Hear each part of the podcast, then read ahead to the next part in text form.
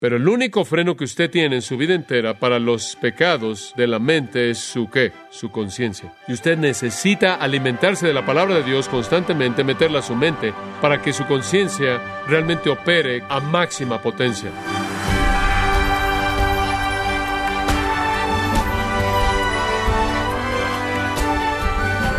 Le agradecemos su compañía en gracia a vosotros con el pastor John MacArthur. Probablemente usted nunca robaría un coche o vendería productos ilegales. Sin embargo, usted está expuesto constantemente a pensamientos que sutilmente pueden terminar en pecados igual de vergonzosos. Pero ¿cómo puede evitar que sus pensamientos terminen en pecado? El día de hoy el pastor John MacArthur, en la voz del pastor Luis Contreras, contestará esta pregunta, parte de la serie Enfrentando pecados de la mente, en gracia a vosotros. Permítame leer el versículo 12 para establecer el contexto, para profundizar un poco más en este asunto de la conciencia. Pablo escribe, porque nuestra gloria es esta, el testimonio de nuestra conciencia, que con sencillez y sinceridad de corazón, no con sabiduría humana, sino con la gracia de Dios nos hemos conducido en el mundo y mucho más con vosotros. Ahora recordará que el apóstol Pablo estaba siendo atacado en su integridad, su justicia, su autoridad, su credibilidad, su eficacia. Él estaba siendo atacado en todo frente. Y en defensa de sí mismo él apela a la corte más elevada, la corte más elevada que está en la tierra, fuera de Dios mismo, y es la conciencia. Él no pide el testimonio de otros hombres que vengan a ayudarle, no pide que algún grupo escribe una carta de recomendación, él simplemente dice esto, sea lo que sea que ustedes están diciendo, nuestra confianza es esta, el testimonio de nuestra conciencia. Y su conciencia estaba afirmando que él era santo y piadoso y sincero, que él se había conducido a sí mismo de manera apropiada en la gracia de Dios en el mundo y hacia los corintios. La conciencia entonces es la corte más elevada en la tierra, la conciencia es el sistema de advertencia del alma, como lo señalamos en nuestro último mensaje acerca de esto.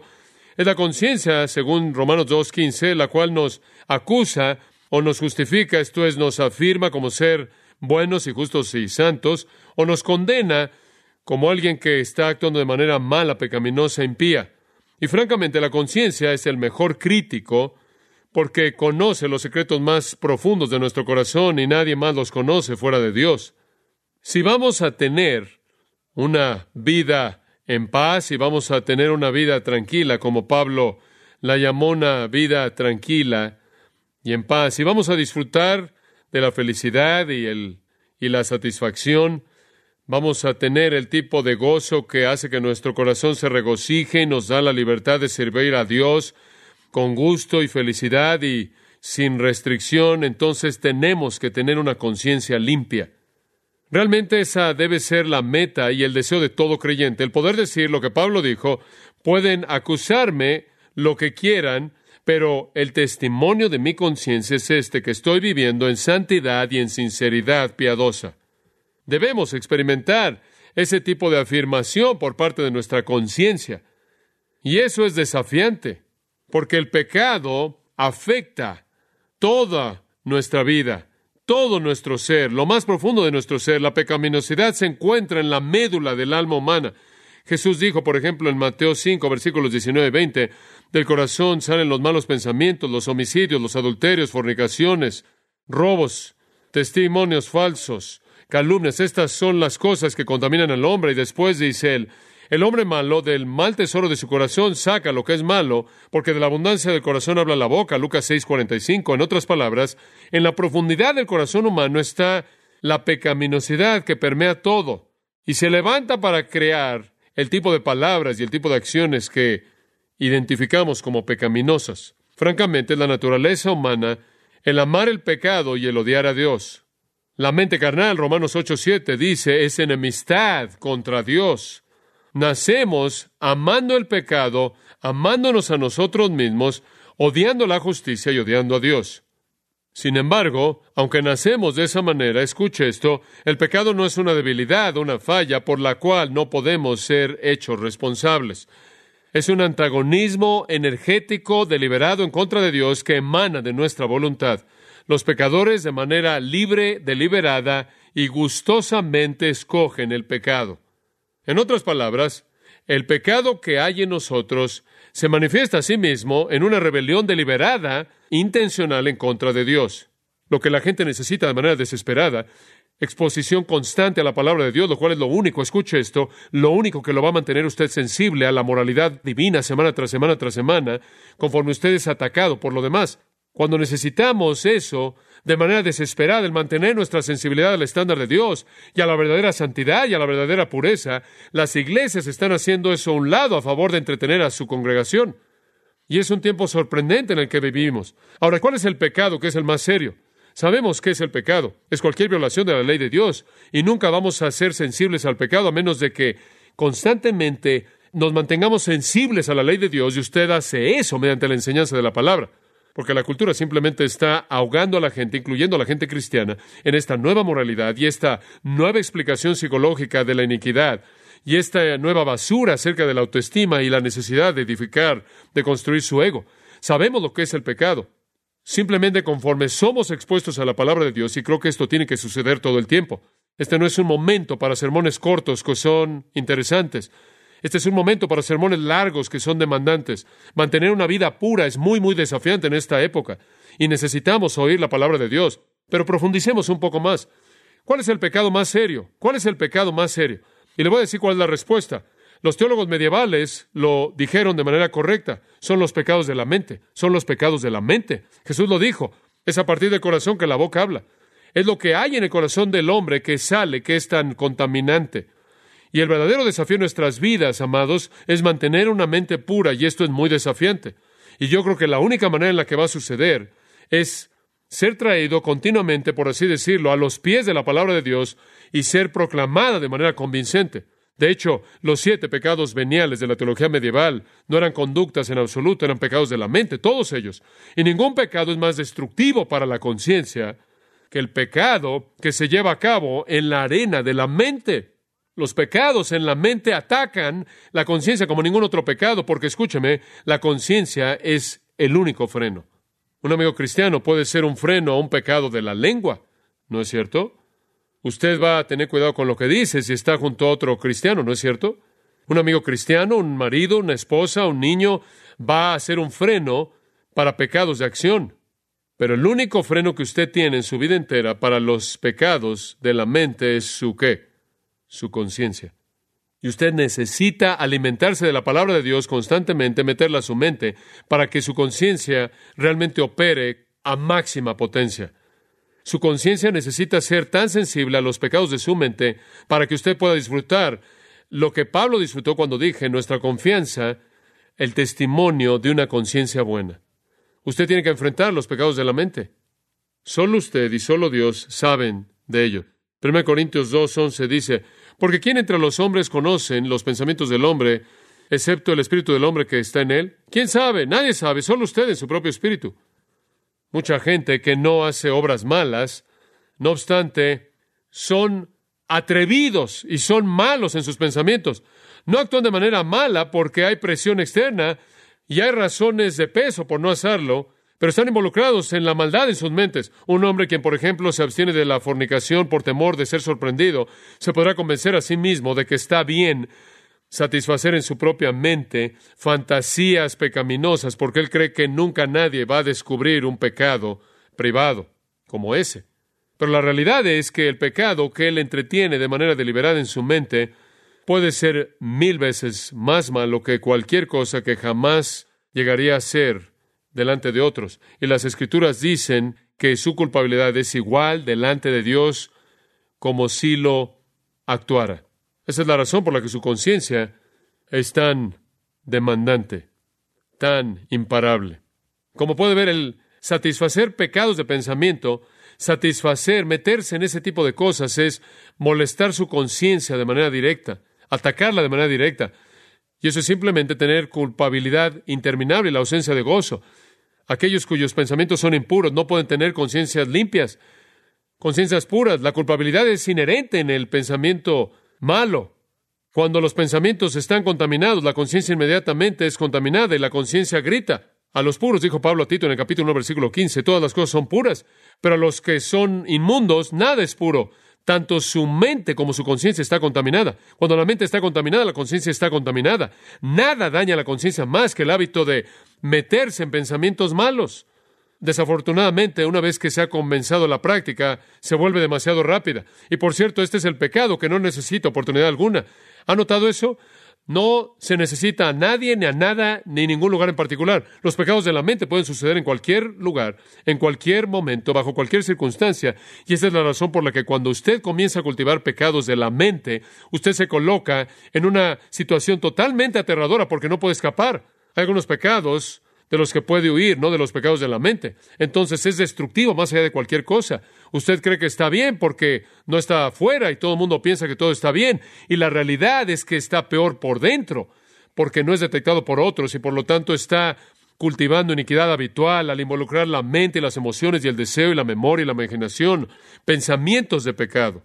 Usted va a volver su alma hacia hábitos pecaminosos en ese tipo de flujo. Siembre usted un pensamiento, coseche un acto. Siembre un acto, coseche un hábito. Siembre un hábito, coseche una vida. Siembre una vida y coseche un destino. Y es algo trágico, y esa es la razón por la que es tan importante que usted oiga la palabra de Dios constantemente y sea sensible al pecado de manera constante. Y de nuevo regreso a este asunto porque me preocupa tanto. La gente puede ir a muchas iglesias una y otra y otra y otra vez y el pecado nunca es confrontado. Eso puede hacerlos sentirse momentáneamente cómodos, pero no hace nada para su conciencia a largo plazo. No está ayudando, está estorbando, y eventualmente esas cosas por dentro se van a manifestar por fuera. Nunca nadie cae en adulterio, leemos acerca de eso con pastores y otros. Nunca nadie cae en el adulterio. El corazón del adúltero ha sido moldeado por un proceso largo de pensamientos pecaminosos y pensamientos de lujuria. Es moldeado de esa manera. El corazón del ladrón está inclinado mucho antes de que su acto de robo se lleve a cabo, ya ha sido moldeado por la avaricia. Todo el pecado es incubado en primer lugar en la mente. Y Santiago lo dice en Santiago 1.13. Nadie diga cuando es tentado, soy tentado por Dios, porque Dios no puede ser tentado por el mal, ni Él tienta a nadie, sino que cada uno es tentado cuando de su propia concupiscencia se ha traído y seducido. Entonces la concupiscencia, habiendo concebido, da luz el pecado, y el pecado, siendo consumado, da luz la muerte. No os engañéis, hermanos, todo comienza adentro. Y una y otra vez usted se acuerda de que Cristo reprendió a los fariseos porque observaban la ley ceremonial externa y ellos descuidaban la parte moral. Estaban preocupados de manera total con parecer justos y eran como una tumba, blancos por fuera y por dentro apestaban con huesos de cadáveres. Él les dice, ay de vosotros, escribas y fariseos hipócritas, porque limpiáis lo de afuera del plato y del vaso, pero por dentro están llenos de robo y de malicia. Fariseo ciego, limpia primero la parte de adentro del plato y del vaso para que lo de afuera pueda también ser limpio. Hay de vosotros, escribas y fariseos hipócritas, porque sois como sepulcros blanqueados, que por fuera se ven hermosos, pero por dentro están llenos de huesos de muertos y de toda impiedad, porque también ustedes por fuera parecen justos a los hombres, pero por dentro están llenos de hipocresía y de impiedad. ¿Y sabía usted que los fariseos habían llegado al punto en el que de hecho creían que los pensamientos malos realmente no eran pecaminosos, solo las obras malas? Y esa es la razón por la que Jesús les dijo, habéis oído que se dijo a los antiguos, no mataréis, y cualquiera que matare será culpable de juicio. Pero yo os digo que cualquiera que se enoje contra su hermano será culpable de juicio. Habéis oído que se os dijo, no cometeréis adulterio, pero yo os digo que cualquiera que mire a una mujer para codiciarla ya adulteró con ella en su corazón. No solo el homicidio es pecado, sino también el enojo. No solo el adulterio es pecado, sino también la lujuria. Trate de decirle eso a nuestra cultura. ¿Qué debe estar pasando en nuestras mentes? ¿Qué debe estar pasando en las profundidades de nuestras mentes y corazones? ¿Qué debe estar pasando ahí? Le voy a decir qué. Adoración y amor a Dios adoración y amor a Dios. Cuando fuimos salvos, fuimos salvos para ser buenos adoradores, verdaderos adoradores. El Señor nos salvó para que fuéramos hechos verdaderos adoradores. Escuche esto. El pecar en la mente entonces es profanar el santuario mismo en donde nuestra mejor y más elevada adoración debe estarse llevando a cabo. Entonces, cultivar pecados de la mente no solo contamina la mente, sino que quita el lugar de la adoración para lo cual fuimos salvos. Y ahí de nuevo puede ser definido como una forma de blasfemia. Algunas veces es relativamente fácil el confesar y dejar actos de pecado, palabras de pecado, pero los pecados de lo que pensamos siguen y no se confiesan más que cualquier otro tipo. Son los pecados que oscurecen el alma. Son los pecados que dañan la virtud. Operan de manera directa en contra de la conciencia y ahí está la conciencia peleando con todo lo que tiene en contra de este ataque. Esa es la razón por la que el Antiguo Testamento dice en Proverbios 4:23, sobre toda cosa guardada, guarda tu corazón, porque de él mana la vida. Pero sabe una cosa más allá de la conciencia, tengo que decir que Dios conoce nuestros corazones. Hechos 15:8 dice Dios conoce nuestros corazones. 1 Juan 3:20 dice Dios es mayor que nuestro corazón y conoce todas las cosas. David escribió, Tú entiendes mi pensamiento desde lejos y estás íntimamente familiarizado con todos mis caminos. Entonces Dios sabe si tenemos un corazón lleno de lujuria, de enojo, de avaricia, que es hostil, orgulloso, que está cultivando todos esos pecados de pensamiento, o si nuestro corazón está entregado a la adoración a Él. Salmo 44, 21 dice, ¿acaso Dios no sabrá esto porque Él conoce los secretos del corazón?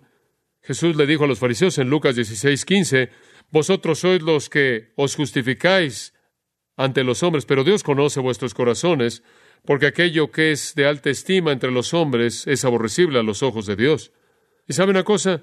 Lo que pasa en su corazón es la prueba de su virtud. Proverbios 23, 7, porque cuál es su pensamiento en su corazón, tal es él. Proverbios 6, 12, un hombre impío, un hombre malo, es el que con perversidad en su corazón planea el mal continuamente. ¿Quieres saber lo que realmente es? Ve a su corazón, vea hacia adentro. Porque como el agua, el rostro refleja al rostro, así el corazón del hombre refleja al hombre. Proverbios 27, 19. La conducta externa no es una medida precisa de su virtud. Los pensamientos de su corazón revelan la verdad. Los pensamientos de su corazón solo son conocidos por Dios y su conciencia. Llamados, es tan crucial que cultivemos una vida pura para que podamos disfrutar del testimonio de una conciencia limpia.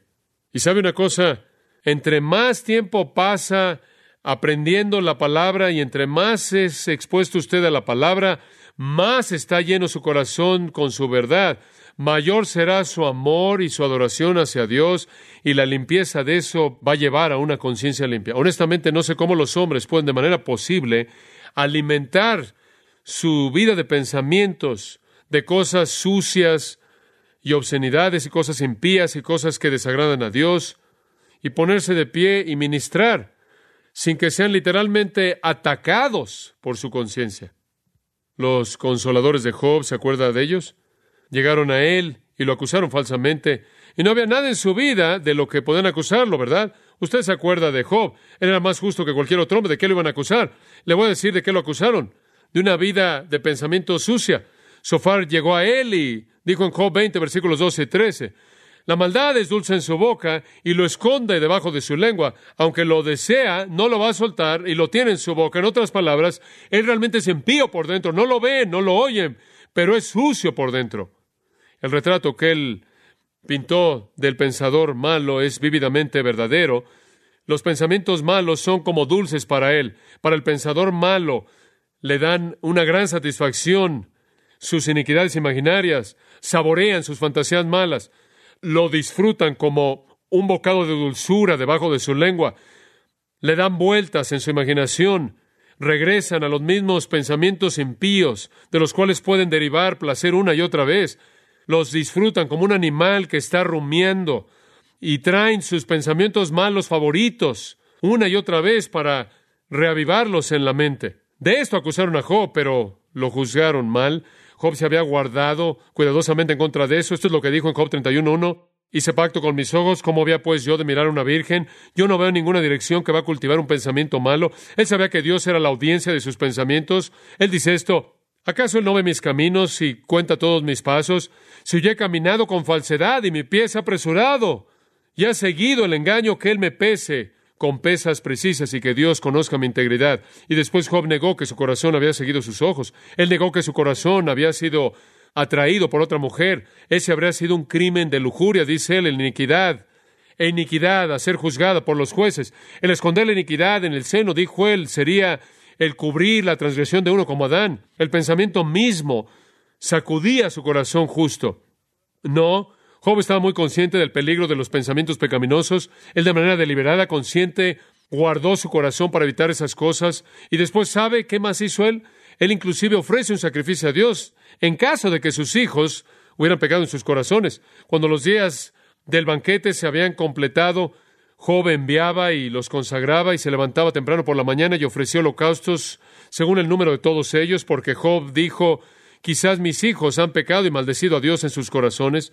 Esto hacía Job de manera continua, preocupado no solo por la vida de sus pensamientos, sino también por la vida de pensamientos de su propia familia. Esa es la razón por la que dijo, no hay ningún otro como él en la tierra. Él es un hombre perfecto, él es un hombre irreprensible y recto que teme a Dios y se vuelve del mal. Entonces, todo este asunto de pecados de pensamiento tiene que ser enfrentado. Si vamos a enfrentar la conciencia, si vamos a liberar nuestra conciencia y disfrutar de paz y gozo y felicidad y el gozo de la experiencia cristiana. Si usted quiere callar su conciencia ruidosa, usted va a tener que enfrentar su vida de pensamientos. Hay tres maneras en las que la mente se involucra en pecado. Simplemente las voy a mencionar y después voy a detenerme. Pecados de memoria, en primer lugar, el disfrutar la memoria de pecados pasados, el traer de regreso una memoria de un pecado pasado repetir el pecado de nuevo. No hace mucho tiempo atrás bauticé a un hombre que había sido homosexual, transformado por Cristo, su vida fue cambiada, su círculo de amigos fue cambiado, él se alejó lo más que pudo de cualquier cosa que le recordaba de la vida pasada. Él no era tentado por amantes antiguos, él no era tentado por los homosexuales que lo rodeaban, pero ¿sabe qué era lo que le traía una tentación incesante? Adivine, su memoria, que reciclaba todas las relaciones ilícitas de su pasado, memorias tan vívidas, tan incrustadas en su cerebro que él pensaba algunas veces que nunca podría vencerlas. Todas las relaciones viles del pasado estaban acumuladas ahí, y si él quería, él podía decirle no a esas tentaciones, y si él quería, podía decir sí, y podía reciclar la inmundicia del pasado. El pecado tiene una manera de grabarse a sí mismo en nuestras memorias con sensaciones vívidas que no podemos sacudirnos. Y le voy a decir una cosa, me entristece cuando sé que personas jóvenes que fácilmente son impresionadas en sus años de adolescencia se van y se sientan en una película y observan a personas que tienen metros de altura en un drama vívido, involucrados en actividades sexuales y suponen que esas imágenes pueden permanecer en las mentes de esos jóvenes para siempre, por lo menos en esta vida. No las puede sacar de ellos, no las puede hacer un lado. Y Satanás puede hacer que entre ese ciclo y su carne también puede hacer eso. Y eso no solo es característico de los pecados sexuales. A algunas personas les encanta repetir las memorias de el momento en el que se enojaron y se vengaron en contra de alguien que odiaban, o el momento en el que mintieron y se salieron con la suya, o disfrutan el momento en el que mintieron ahí en su declaración de impuestos. Todo tipo de tentaciones vienen de la memoria. Satanás va a tratar de regresarlo y meterlo a la basura de su pasado. Y una vez que usted implanta una imagen en su mente, no la puede quitar, está ahí. Entonces, una manera en la que pecamos en la mente es a través de acordarnos del pecado en el pasado.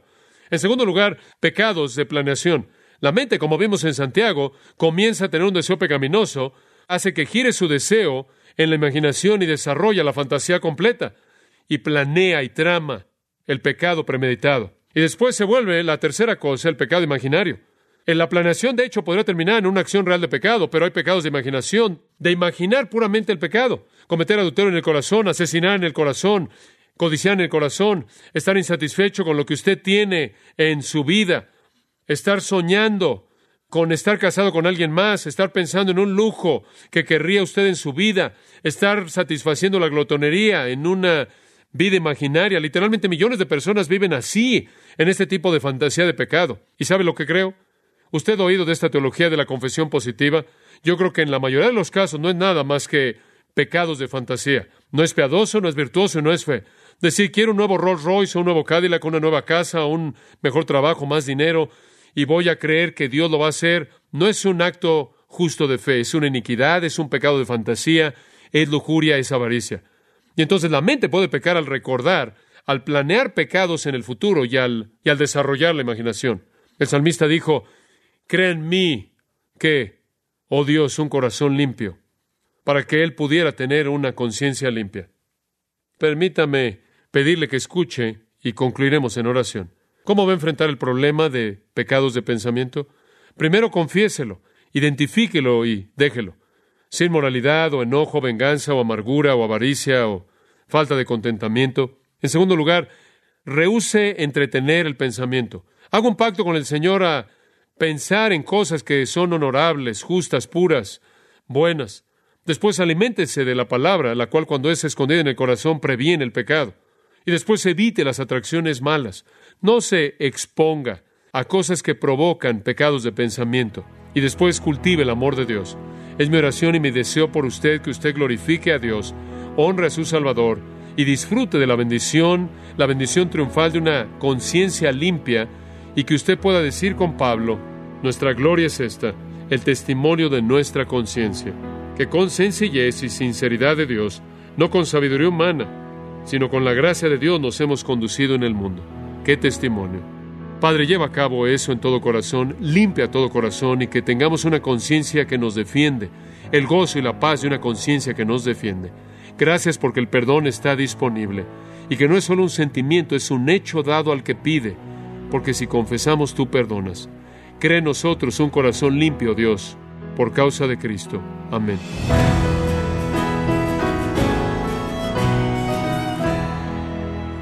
De esta forma el pastor John MacArthur nos ha enseñado a hacer los ejercicios necesarios para mantener una mente pura. Nos encontramos en la serie Enfrentando pecados de la mente, aquí en Gracia a vosotros. Grace Community Church ha organizado la conferencia Expositores 2023 en español el viernes 15 y sábado 16 de septiembre. Predicarán John MacArthur, Sugel Michelén, Luis Contreras, Josías Grauman y David Barceló con el tema Admirando la Gloria de Dios, inscripciones de expositores 2023 el 15 y 16 de septiembre, visite conferenciaexpositores.org. Repito, conferenciaexpositores.org. Si tiene alguna pregunta o desea conocer más de nuestro ministerio, como son todos los libros del pastor John MacArthur en español o los sermones en CD que también usted puede adquirir, escríbanos y por favor mencione la estación de radio por medio de la cual usted nos escucha en gracia a vosotros. Es importante conocer no solo el país y ciudad de donde usted nos escucha, sino también la radio. Para quienes contactan nuestro ministerio por primera vez, pueden solicitar una copia del mensaje de promoción sin costo alguno, un mensaje por oyente únicamente.